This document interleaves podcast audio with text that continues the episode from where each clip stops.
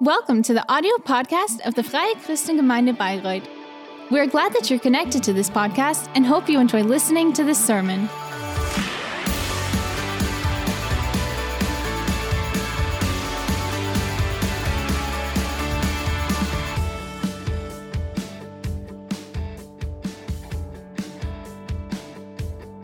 Hey, good morning to all of you.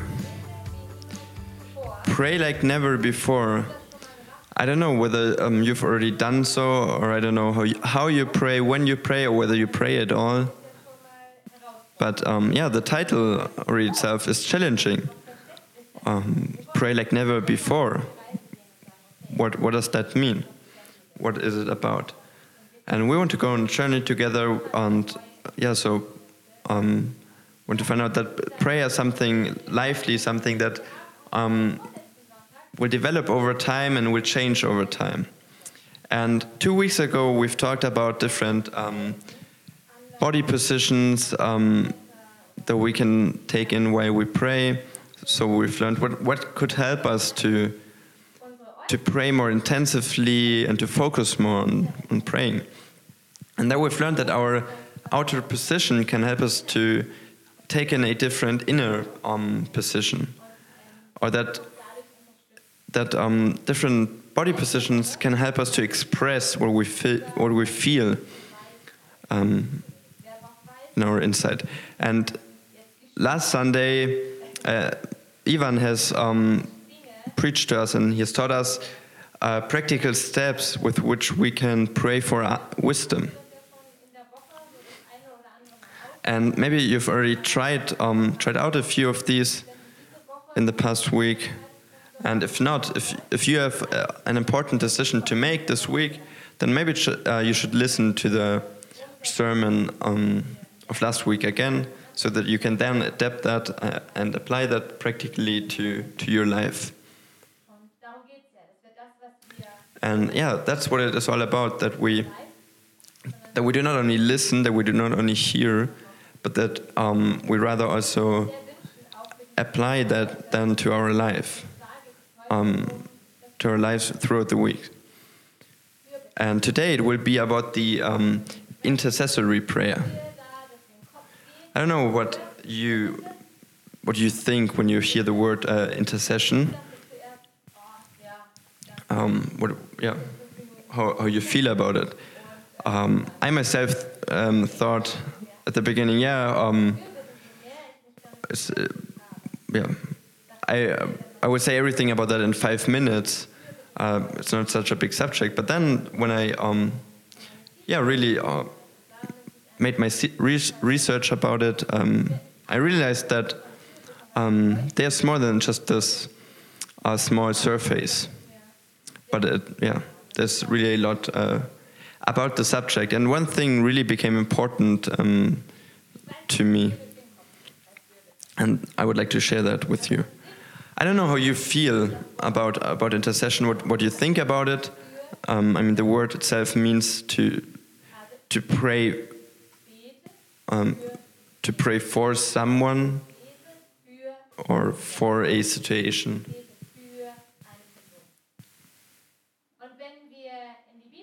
And when we take a look, um, when we take a look in the Bible, then we will find very, very, very many um, um, verses where someone is praying for someone else. I will not, uh, yeah, read to you all of them now, but I have brought um, a few examples with me. So, first of all, in 1 Timothy 2, verse 1, um, it says, First of all, then, I urge that supplications, prayers, intercessions, and thanksgivings be made for all people. For all people. So there are no exceptions. The, the first and, and, and most important thing um, that really tells me how important um, prayer is, how important intercession is. Or um, also the, the first miracle of Jesus. Um, so Jesus and Mary, his mother, um, were invited to a wedding, and um, suddenly the, the uh, they were out of wine. Um, yeah, and that was yeah quite embarrassing, quite um, tr- um, traumatic. And when Jesus was, and yeah, so now Mary um, realized that problem, and she came to Jesus um, and told him, "They have no wine." And that's also intercession. I, I, I, see a problem, I see a situation, and I know where I can go to with that problem to Jesus. That's intercession. In the Old Testament, um, we can read of another very um, impressive uh, situation, and that's written in Exodus 17. And um, so there, the the people of Israel they they've wandered through the, the desert and now they've finally reached the promised land, but um, yeah, they they have to fight um, the the Amalek, and and so uh, yes, the people of Israel they're preparing or they're they're fighting, and Moses himself he's not fighting with the people. Um, he's he's going to a mountain um, just next to the battlefield, the battleground, and what is he doing? He's he's watching the battle and he's praying. And whenever he raises his hands and prays for the people of Israel, then they are winning. Then they are victorious. But whenever he, um, his arms um, gets heavy, very, and he um, takes them down, then they start to lose. But then he raises his hands again, and they are winning. They are victorious. And that's intercession. We we lift someone up, or we lift a situation up um, to God, and we support them in prayer. Doesn't that sound great? I mean, who who wouldn't want to um, experience that? Imagine you, you're standing in a stadium and you're raising your hands, and whenever you raise your hands, your team scores. würde es Kai so wünschen. I mean, I, I, I would wish that for Kai so much. Wird wahrscheinlich so die ganze Zeit. He would only walk around uh, like that, his arms raised up. Yeah, it didn't work. We, uh, one second. We, we have to comfort him. No, but now um, in all seriousness, I don't know how, how I don't know what you how you feel about intercession. Whether it's something where you say, "Oh yeah, that's my passion. I, um, it's really my thing. I know what to do." Maybe it's going perfectly for you. Um, then maybe I am an exception. But I myself, I've um, had um, different um, kinds of experiences with intercession, or when I um, prayed for other people or other situations. And I would like to share with you um, just a few um, thoughts and ex- um, experiences that I've had, and maybe um, they apply to you too. So the one is uh, the the ideal. Um, someone comes to me and asks me whether I can pray for him or for a situation, and then, then I pray for him, and I immediately, um, yeah, sensed uh, um, or experienced how, how God works, how God um, changes something, uh, how He does a miracle. Um, yeah, that's great. Um, that way it could continue forever. But sometimes sometimes it's a it's a different case. Sometimes I pray and I pray and I pray, nothing happens or nothing seems to happen. Do you know that? You don't see anything, nothing changes.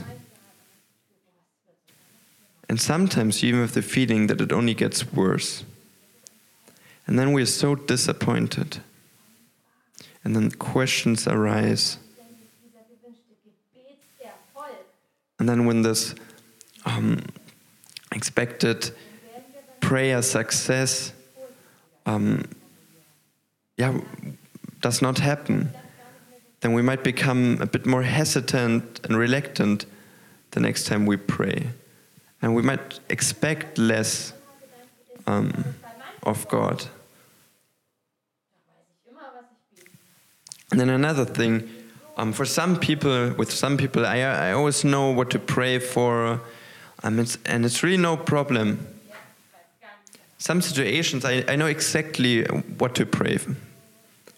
But sometimes it's really tough. And then you just sit there and you don't really know what to say, what, what you could even pray. And then sometimes there are these subjects um, on pray, prayer evenings, and sometimes I just they're just really not my subjects. I remember when uh, when I was still a young young adult, there was this um, prayer meeting, prayer evening. They were saying, yeah, so this evening we will pray um, for our politicians. And you're sitting there as a 15 year old and you think, I don't know, I have no, no clue about politicians, about politics. Um, I think I should um, leave that to others. I think I'm, yeah, I, I won't be there on this evening. I will leave that to, to the experts who, who yeah, who know their stuff about um, politics. And then I might come back when we pray, for example, for relationships.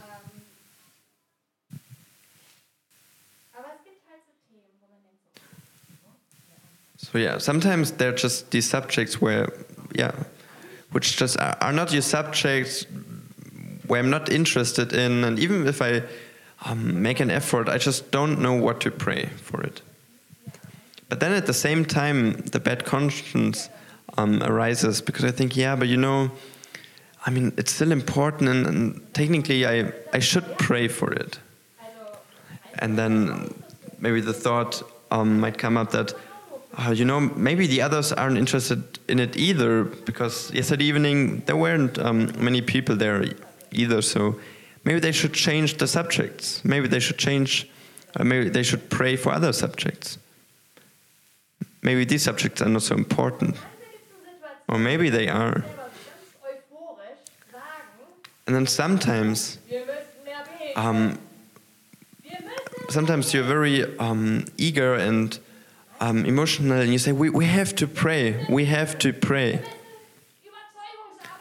We, we, have to convince, we, we have to convince God so that He, um, that He changes op- His opinion to our opinion. We need to pray. And sometimes I, I feel so unworthy, so un, unholy, not um, spiritually mature enough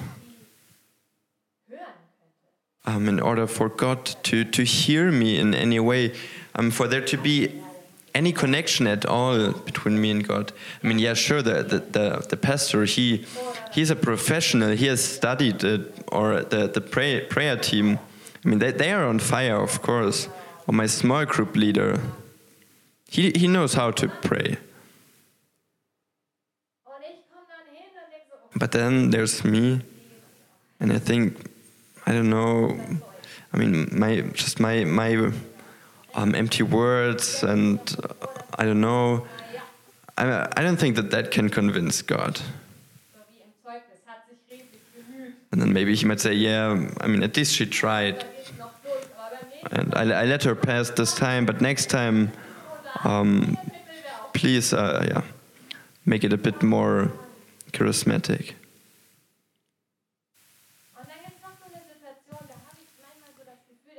And then there's also um, another situation where in which I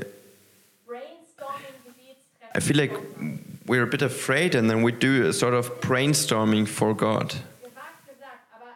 That that might be a bit uh, provocative, but sometimes I feel like that we think that God doesn't know what He has to do. Sometimes it's like, um, God, we we have a problem, and then God says, What? Oh, uh, good, good. Uh, thanks for pointing it out. I didn't even realize. Okay, let, let us all come together now. And do, do you have any suggestions? Uh, do, does anyone of you have an idea what I could do? I mean, seriously. God is not dependent of my of my prayer. He, he isn't dependent of, of my prayer. He, he is God, he's sovereign. Er so I mean, he, he can act um, the way he wants to act. Then, I mean, he doesn't need me for that. And then when he acts the way he wants to act, I mean, then technically I don't have to pray. But still, Jesus says, ask, and you, it will be given to you. und an anderer Stelle heißt es, ihr habt nichts, And um, in James it is written, You do not have because you do not ask. also anscheinend ist es ja schon wichtig, Okay, but, but then why? Um, I mean, so apparently it is important for God that we come to Him in prayer. But why? Why should we ask God? I mean, He, he knows everything anyway. I mean, he, he, he doesn't need my suggestions. He, he knows where the problems are.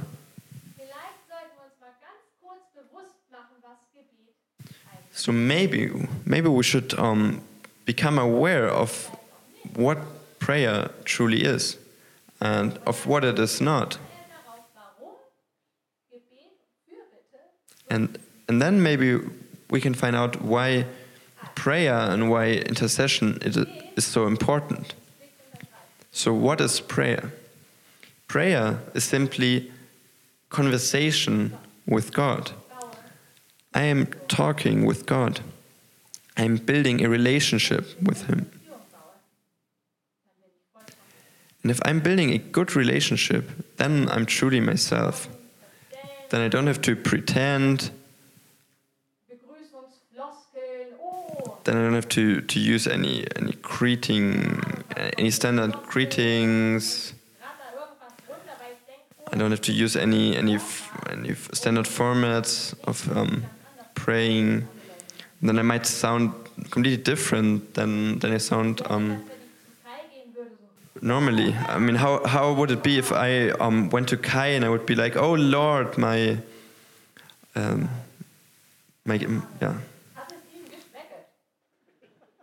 or yeah, if, if I were just to use a, um, a very different language. I mean, if I am in a relationship with someone, then I am the, then I am myself. Then I just talk the way that I, that I talk.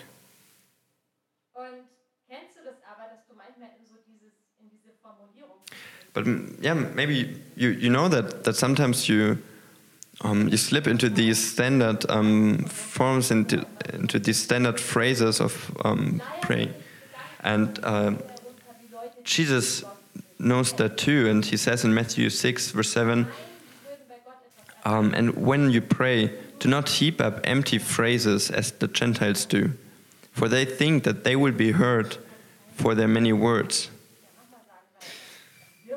Maybe you know that, so you think, "Oh, okay, I've, I've already said that, but maybe maybe I should um, say it again. Uh, then maybe it becomes more clear for God, to God. No, that's not what um, prayer is about. Gebet erhört wird.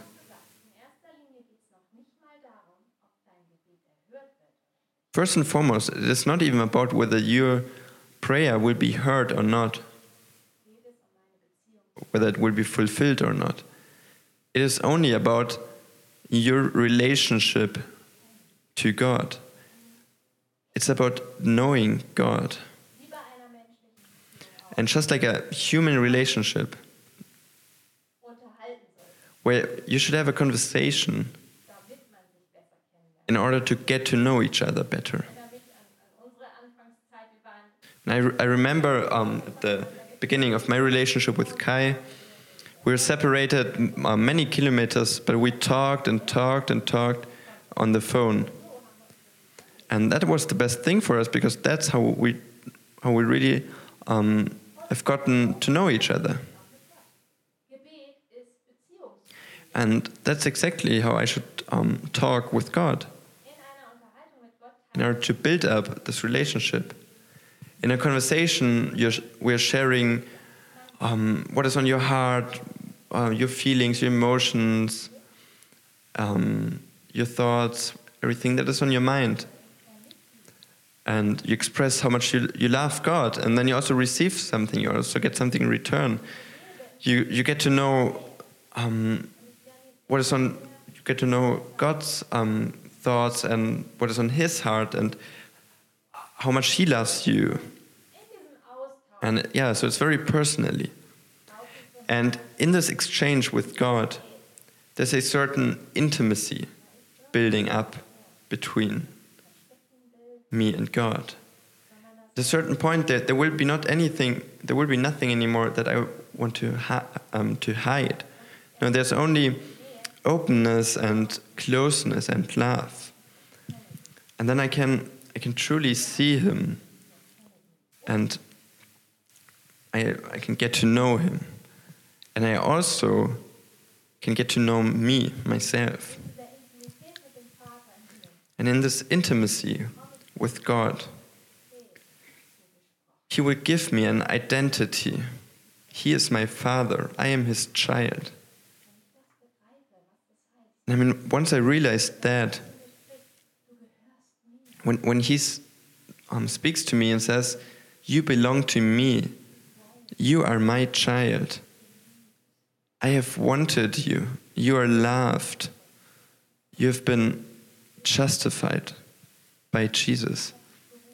And I have called you, I have called you to follow Jesus. I have called you to, to make a difference by the side of Jesus here in this world. I've given you a mission.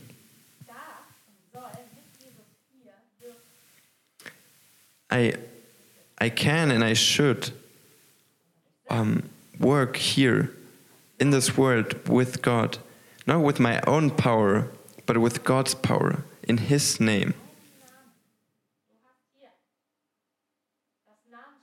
Here on, on your chest, you, you have the name sign of Jesus. And Jesus says, Yeah, this one, he belongs to me. meiner Identität, dass ich ein Kind Gottes bin, And that means that with my identity, with the identity that I am a child of God, He also gives me authority. in seinem Namen, Authority that dass ich für I can speak into situations in His name. And in His names, that means power. In His name lays power. And so that when I pray, it will not be um, based on my own power, because then it would be without any effect. No, but I rather speak it because I'm in unity with God's will. And I know who I am in, in, um, in His eyes because I know His thoughts.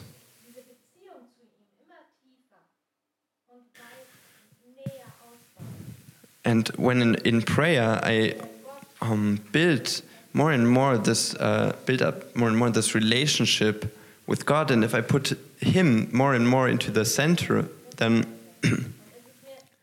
um, selfishness will become less and less um, present and will be less and less important how I feel, what I want, what is going on in my life. No, but this relationship will start to have two sides me and God. And then I realized the more I am on the journey with God, the more it will become important for me to, to also um, find out what, what Jesus is thinking, what is on his heart. Jesus, what is important for you in this situation? What do you think about the situation? And suddenly I realize things that have not been important to me at all before are suddenly important for me because they are important to Jesus. And his heartbeat will become my heartbeat. And his interest will become my interest. And I start asking, God, what is your will, not what is my will? And I want to become one with it.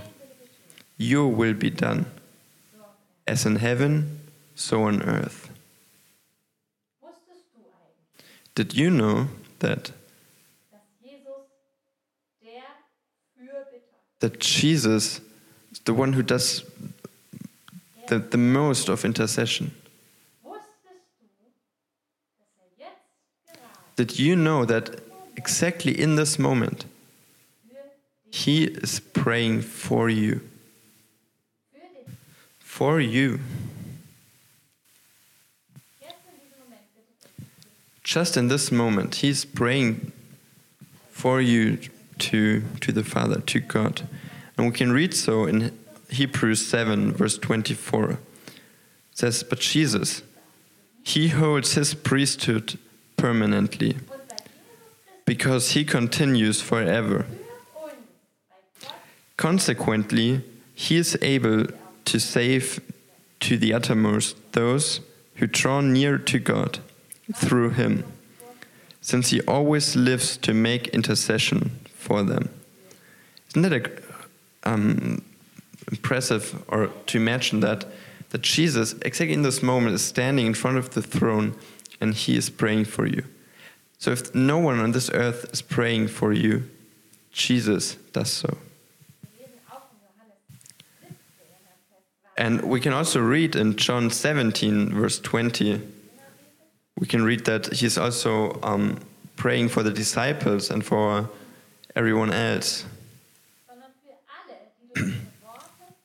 And he says, I do not ask for these only, but also for those who will believe in me through their word, that they may all be one, just as you, Father, are in me, and I in you. So that's the, the intimacy. Just as you are in me and I in you, that they also may be in us, so that they so so that the world may believe that you have sent me. So Jesus um, prays these intercessory prayers. So following Jesus means to also pray these intercessory prayers. He has called us to, to do so. Because just think that um, for God, this world is not unimportant. He feels with us. He feels your situation now and does not leave him cold. He feels um, everything what is broken. He feels what has maybe happened yesterday, and he also feels what is yet to come. God is an emotional God. It's not a st- um, stone statue in, in um, Greece. No, he feels with you, and he has also an opinion about it.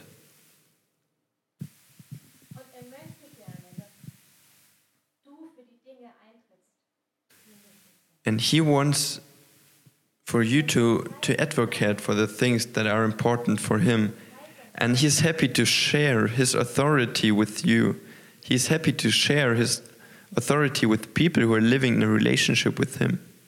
And you can claim that. And in John 15, verse 7, he gives us a promise. He says, If you abide in me, and my words abide in you, the, the intimacy. Ask whatever you wish, and it will be done for you. Wow. Once again, if you abide in me, and my words abide in you, ask whatever you wish, and it will be done for you. If you abide in me, and my words abide in you. that means that you that we're truly that we're very close to, to his heart, to God's heart. And that we agree with his will, his thoughts, and his fe- feelings. There's an intimacy between us and God.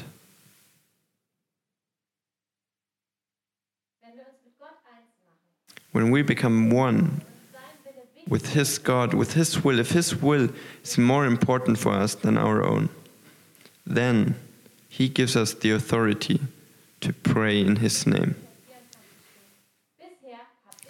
And in John 16, verse 24, it says, Until now, you have asked nothing in my name. So may- maybe we should change that. So it says, Ask and you will receive, that your joy may be full.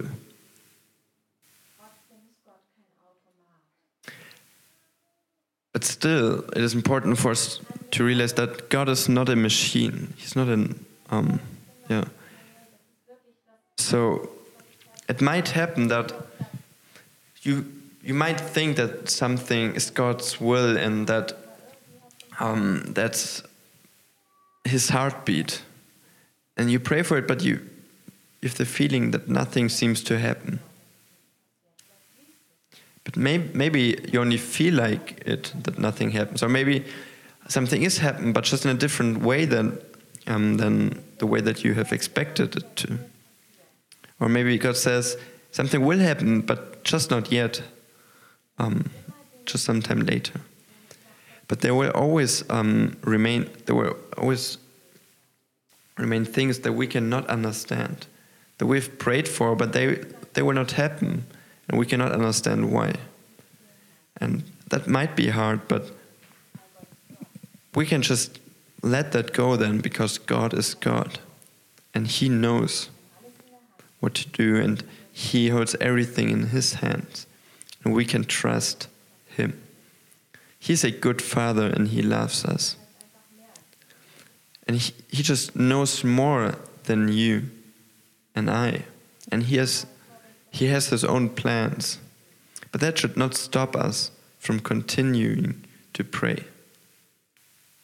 Es geht bei Fürbitte nicht zuerst darum, irgendwie die Erfolgsquote zu erhöhen. So when it comes to intercession, it's not about the success rate. So weiter und dann wird das schon klar. To say like, okay, now now I've understood it and a bit more intimacy, and then um, I will have a lot of success in my in my prayers in my intercession.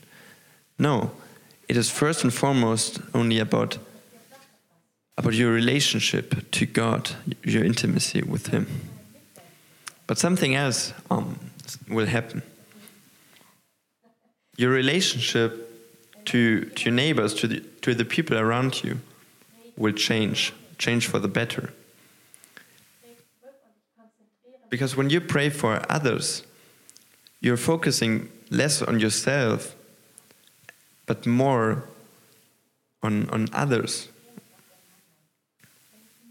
You're focusing on other people, and so you're, you realize how your heart gets softer and how your love gets greater.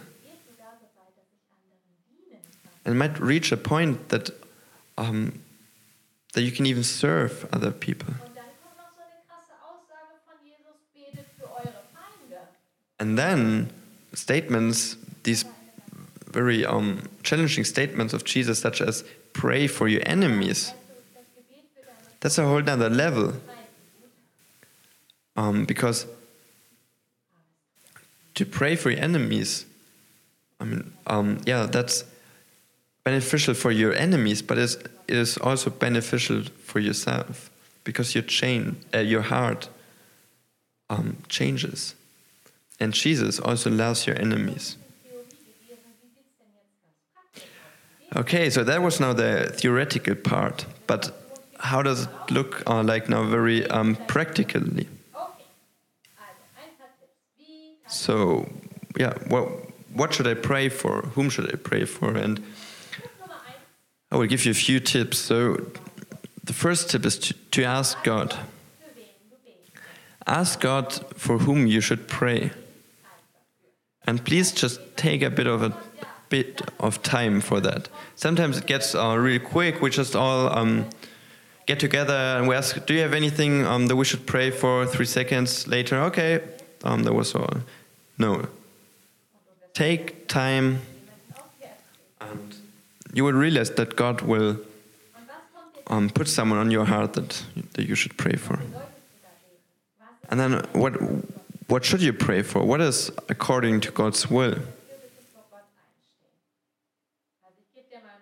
And I'll just give you a few examples um, for what or for whom you could pray for. Um, so maybe there are some people who have who have troubles, who have sorrows, and maybe you haven't realized it, but suddenly when, when you ask God for whom should I pray, He will give you a person um, that you've not thought of. You can also pray for people that do not yet know God. You could pray for people, uh, you, you could pray for our church, for our leaders, for leadership. You could pray for your family or another family. You could pray for, um, for sick people. You could pray for your, your work, for your job, for your school, for um, politics, for um, persecuted Christians. So many examples. And some people um, do it that way. They, they, they watch the, the evening news and then they write down a list with other things um, that come up in the news and then they, they turn off the TV afterwards. They take some time and pray through this list. And Karl Barth once said, um, "How you should pray, how you should pray is written in the Bible, and for what you should pray is written in the newspaper." Um, and another thing that you could do is to to write a um, intercession list with uh, prayer requests, um, and then every day you go through this list and you pray for the points.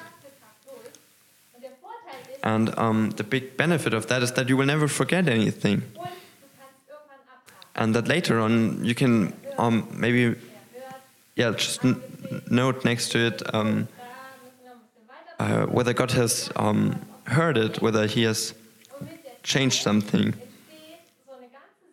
And then, then you have a collection of all the things that God has done in your life or um, in the life of others. And that can really motivate you that, um, yeah, if, if you can see, if you can look back and see what God has done for you.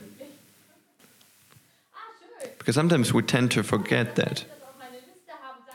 So, yeah, um, would be so yeah it would be very cool if we have that on our list and then we can say yeah thank you god that um, you have changed this or that.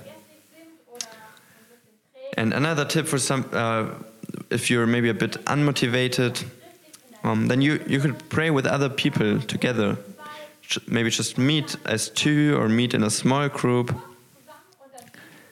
Um, yeah and then you can collect your prayer requests and then you can pray together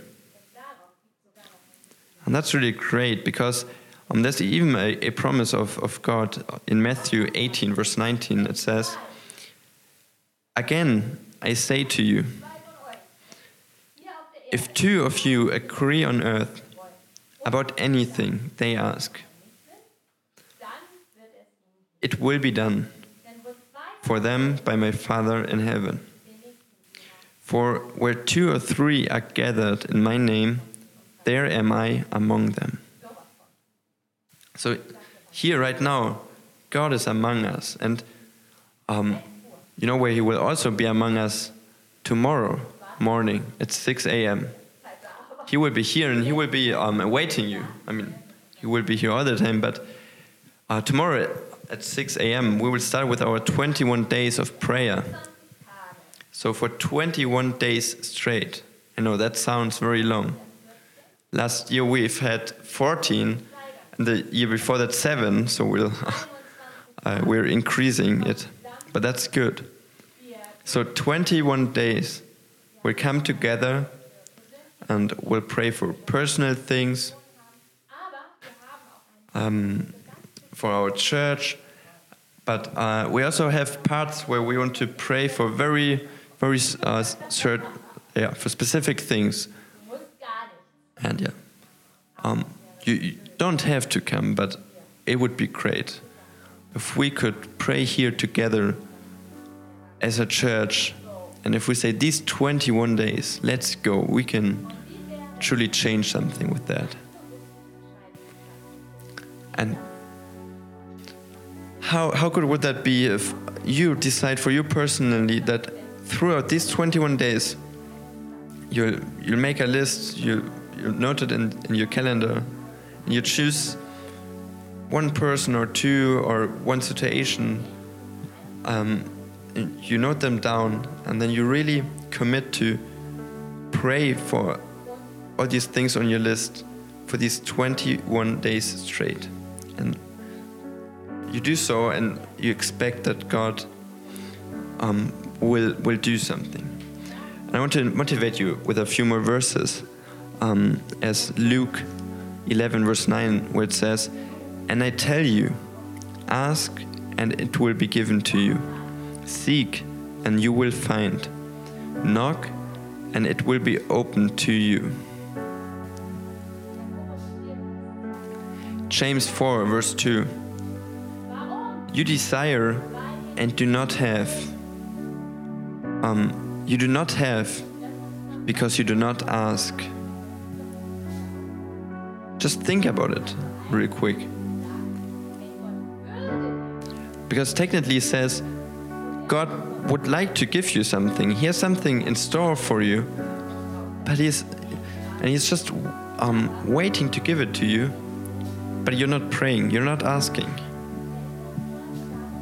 If only you were to ask.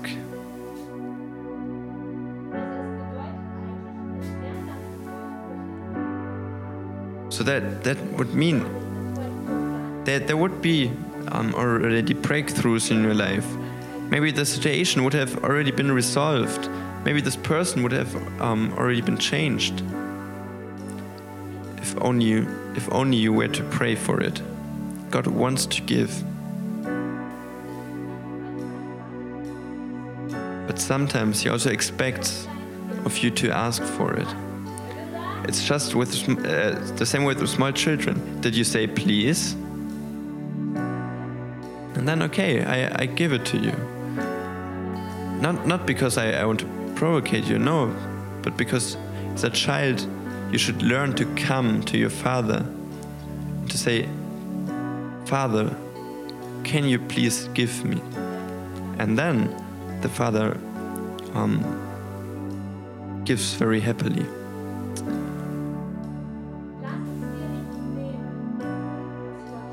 Do not, do not miss out on the things that God wants to give to you. Do not miss out on these things just because you don't pray. For whichever reasons, whether you might think I'm not spiritual mature enough, or uh, that you don't have the right words, we've talked about that already early on. That's nonsense. You can just come to your Father the way you are. It's not about the words.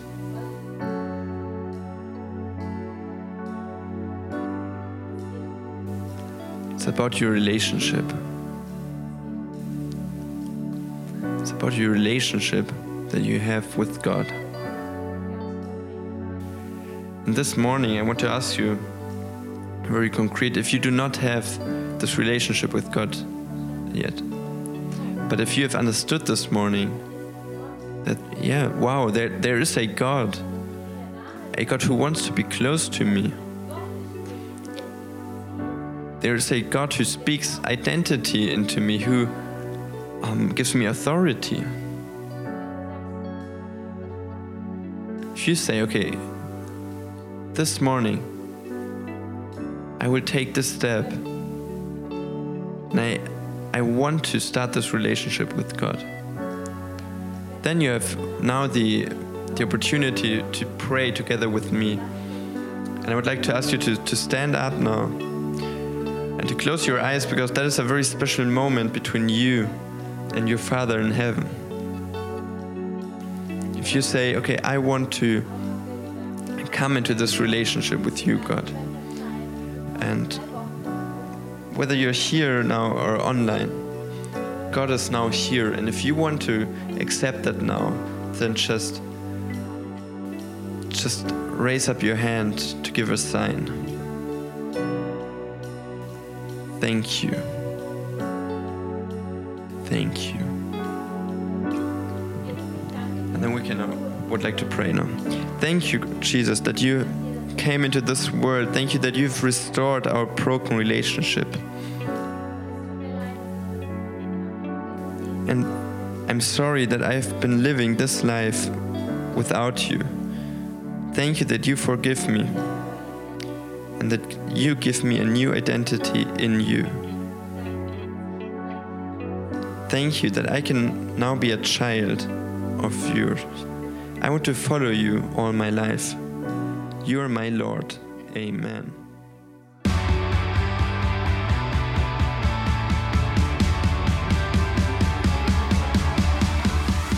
If you liked the sermon, feel free to share it with your friends or leave us a comment. We would be glad to personally get to know you, and you're warmly invited to visit any of our Sunday services. You can find more information on our website at www.fcg-bayreuth.de. Oh there, you can also write us a personal message if you would want to know more about a Christian life with Jesus or have any other questions about the Christian faith. Till next time, goodbye!